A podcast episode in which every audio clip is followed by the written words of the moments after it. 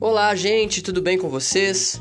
Belezinha? Aqui quem tá falando é o Ícaro, seu professor de história, e hoje eu tô trazendo para vocês um pequeno, um breve podcast que vai falar sobre os povos bárbaros, né? Vocês que estão aí estudando o fim do Império Romano, é fundamental que vocês saibam um pouquinho sobre essas invasões bárbaras que é, foram determinantes para o fim do Império Romano do Ocidente. Tudo bem? Espero que vocês gostem e vamos lá.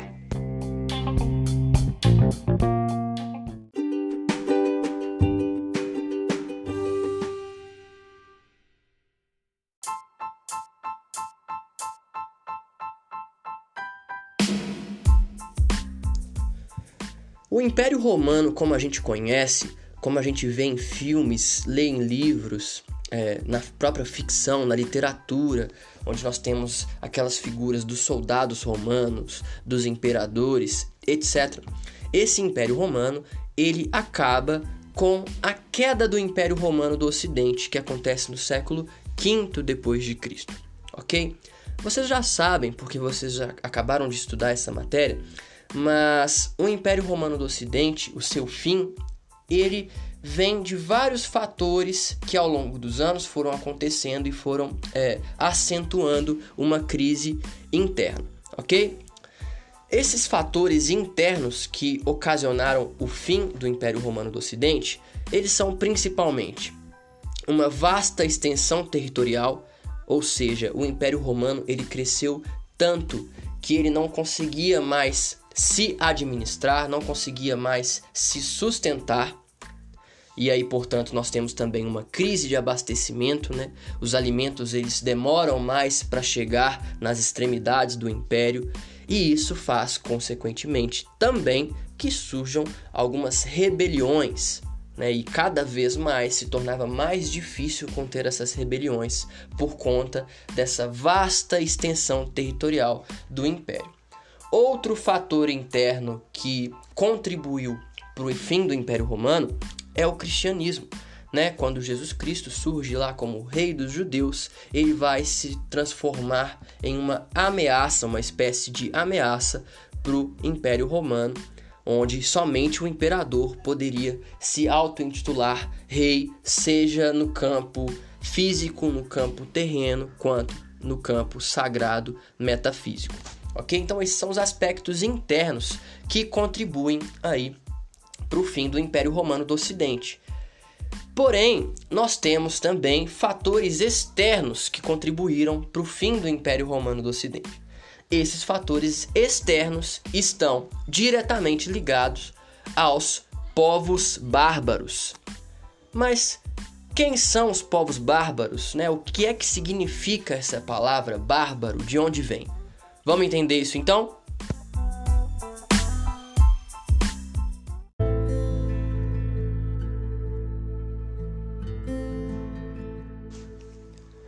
O que é ser bárbaro? O que é que isso significa? Qual a origem dessa palavra?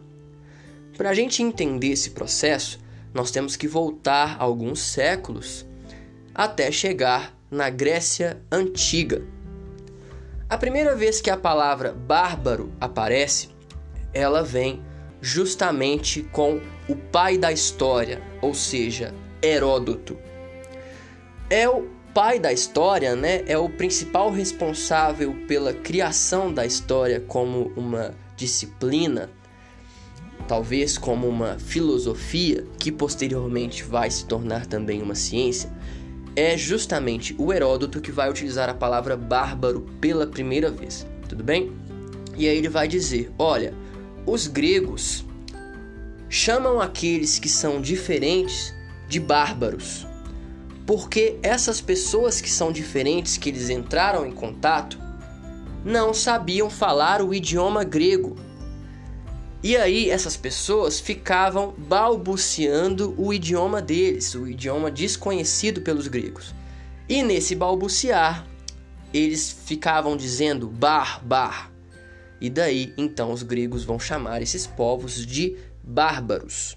Isso quem diz é o Heródoto, que é o historiador responsável por descrever as guerras do Peloponeso, as guerras médicas, etc. Então, a primeira vez que o termo bárbaro aparece na história é, é Heródoto que nos conta, e Heródoto diz: bárbaro é a forma com que os gregos chamam aqueles que são diferentes, aqueles que não falam o idioma grego e que, portanto, são inferiores, supostamente inferiores, é claro, né?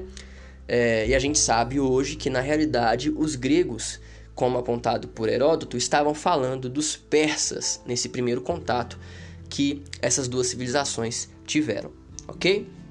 Posteriormente, alguns séculos depois, os romanos também vão começar a utilizar o termo bárbaro para designar o outro, para designar aquele que era diferente, para designar aquele que supostamente era inferior tá? Então, assim como os romanos absorveram dos gregos muito da cultura, da mitologia, da religião, eles também vão absorver esse conceito de bárbaro, ok? Então, pessoal, na Idade Antiga, na Antiguidade, bárbaro era aquele que era diferente, aquele que não falava o idioma daquela civilização, aquele que, por não fazer parte daquela civilização, era supostamente inferior, ok? Então é dessa forma que nós podemos é, definir o que era o bárbaro naquele momento, naquele contexto.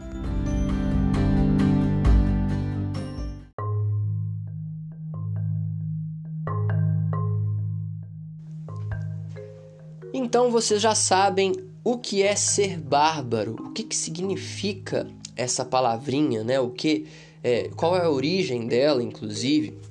E vocês já sabem então que na Idade Antiga, para os gregos, para os romanos, bárbaro era aquele diferente, aquele que não falava o mesmo idioma que os gregos, que os romanos, aquele que supostamente era inferior, né? E aí vocês podem estar agora se perguntando, professor, a partir de que momento que esses povos bárbaros vão se tornar uma ameaça para o Império Romano? já que você disse que essas invasões bárbaras foram essenciais para a queda do Império Romano do Ocidente. E de fato elas foram.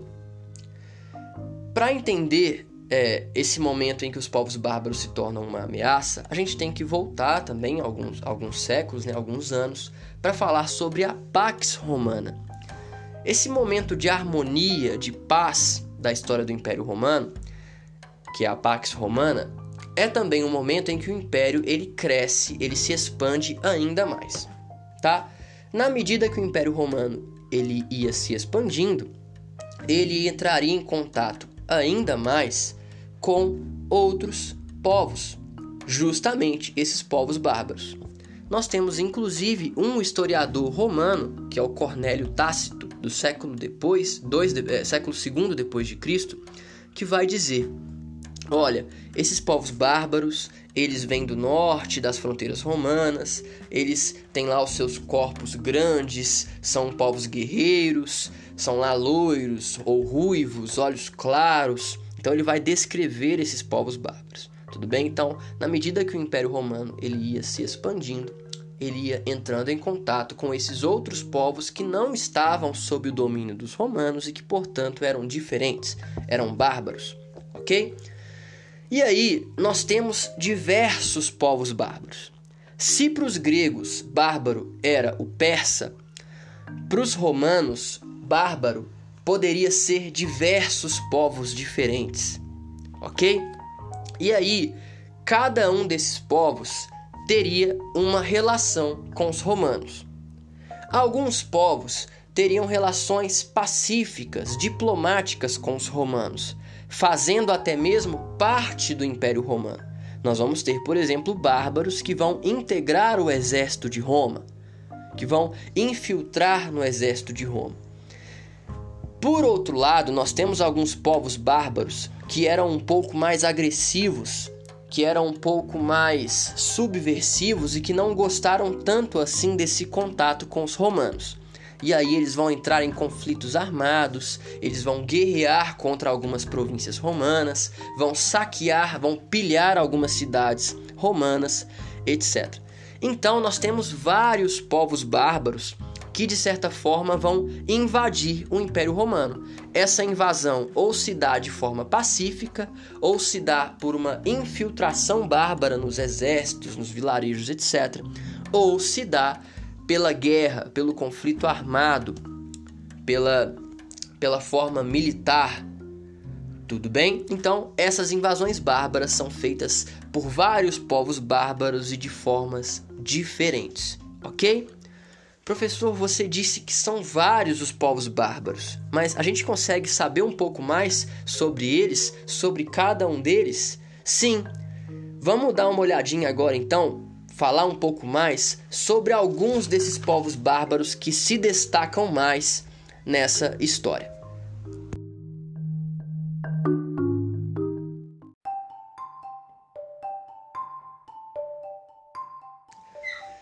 Dentre todos os povos bárbaros, aqueles que mais se destacam e que compõem a grande maioria, e que na realidade também são é, aqueles que nós temos mais vestígios históricos, são os chamados povos germânicos ou os germanos, tá?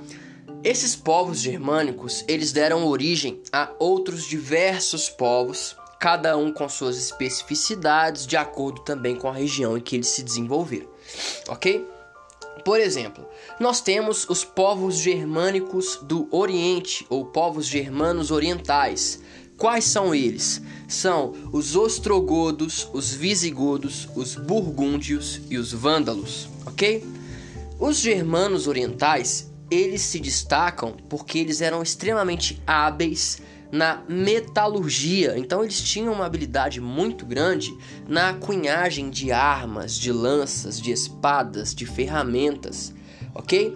Isso garantia a esses povos germanos orientais, germânicos orientais, uma vantagem militar, porque a arma deles era superior à de outros povos. Já os germanos, germanos do norte, povos germânicos do norte, eram os bretões, os anglos, os saxões, os alamanos e os hunos.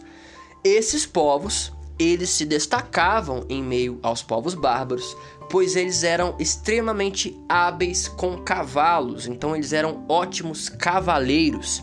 Eles possuíam a arte de guerrear, de entrar em conflito em cima de um animal, em cima de um cavalo, em cima ali de é, um corcel, ok? Então eles eram extremamente hábeis com os cavalos. Nós temos também os povos germânicos ocidentais, tá? Como por exemplo os francos e os suevos, que também têm lá suas características, também é, a, se infiltraram ali em meio ao Império Romano. Dentre todos esses povos germânicos, né, desses povos bárbaros, eles tinham, apesar de serem diferentes, eles tinham algumas características em comum.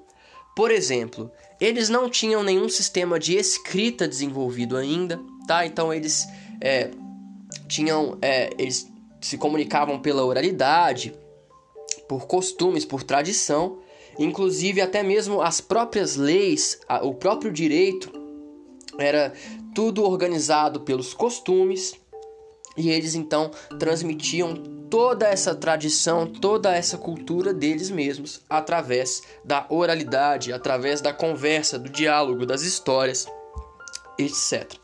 Tudo bem?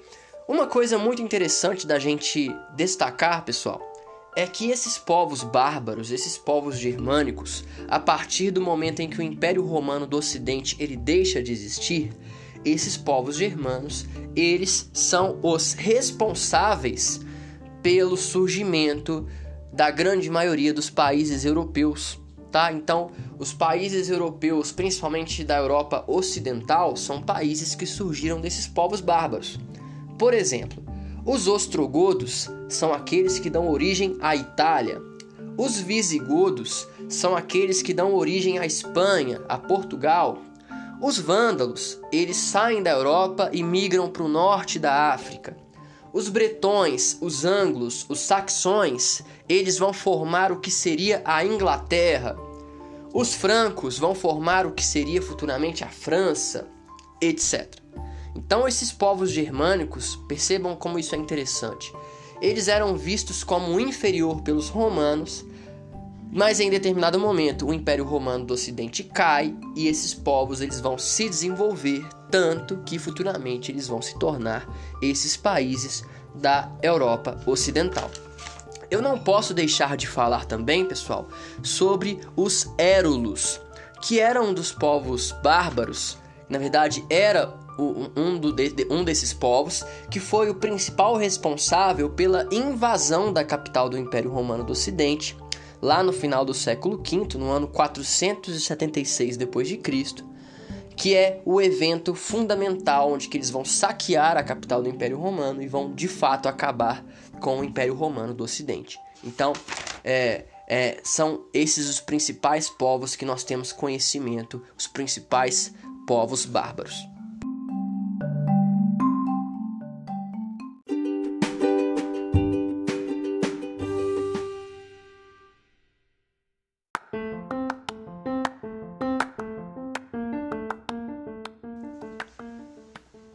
Em síntese, pessoal, esses povos bárbaros, como eu disse, eram chamados dessa maneira pois eram diferentes, e ali, já em um contexto de fim do Império Romano do Ocidente, esses diversos povos que constituíam essa denominação de bárbaros, eles vão ser os responsáveis por essa crise externa do Império Romano, por essas invasões bárbaras que vão ser determinantes para que esse império que durou tanto tempo, durou tantos séculos, chegasse ao fim.